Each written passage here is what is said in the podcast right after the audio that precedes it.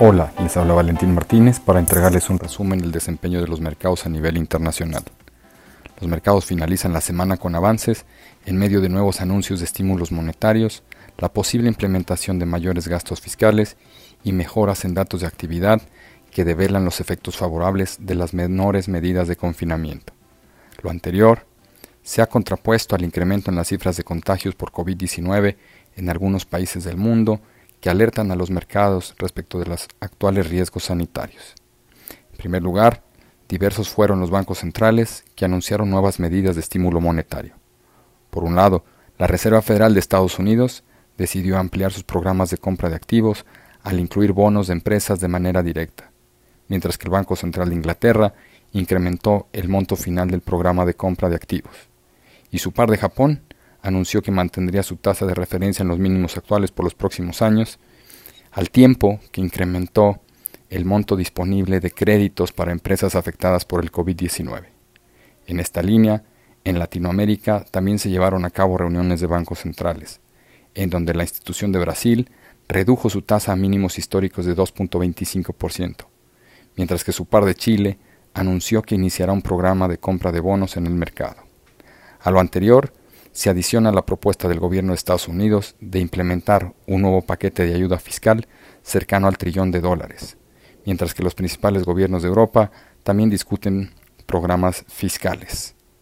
Lo anterior devela el compromiso de las principales autoridades del mundo por apuntalar a sus respectivas economías. En cuanto a la actividad, los datos más recientes comienzan a reflejar la recuperación que ha mostrado la economía mundial tras la moderación de las medidas de confinamiento. Así, en Estados Unidos, las cifras de mayo dan cuenta de esta recuperación, tal como es el caso de las ventas minoristas o indicadores de confianza manufacturera conocidas en la semana, situación que se replica para los países europeos. A pesar de lo anterior, los riesgos respecto de la evolución de la enfermedad persisten. En países como China, Alemania, Italia, España y diversos estados en Estados Unidos observan un repunte de las cifras de contagio. Aún es prematuro suponer que dicha variación representa una inminente segunda ola de contagios, sin embargo, esto podría generar tensiones en los mercados en la medida que la tendencia persista o se conozcan medidas de contención por parte de gobiernos o compañías para hacer frente a esta situación, tal como lo anunciara la empresa Apple hacia finales de la semana de cerrar temporalmente algunas de sus tiendas en Florida y Arizona.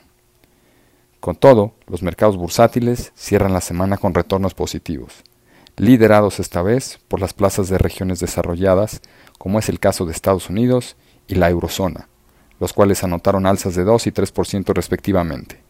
En cuanto a Latinoamérica, si bien las bolsas de la región presentaron avances, la fuerte depreciación de sus monedas llevó a que sus indicadores, medidos en dólares, presentaran un desempeño negativo.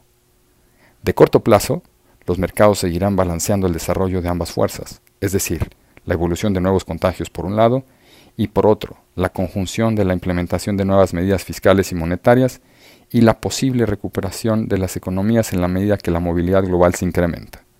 Junto a lo anterior, en la próxima semana conoceremos indicadores de confianza manufacturera a nivel global, cifras de gasto privado en Estados Unidos y el Banco Central de México sostendrá su reunión de política monetaria mensual. Los invitamos a estar atentos a nuestras publicaciones y a seguir nuestras redes sociales.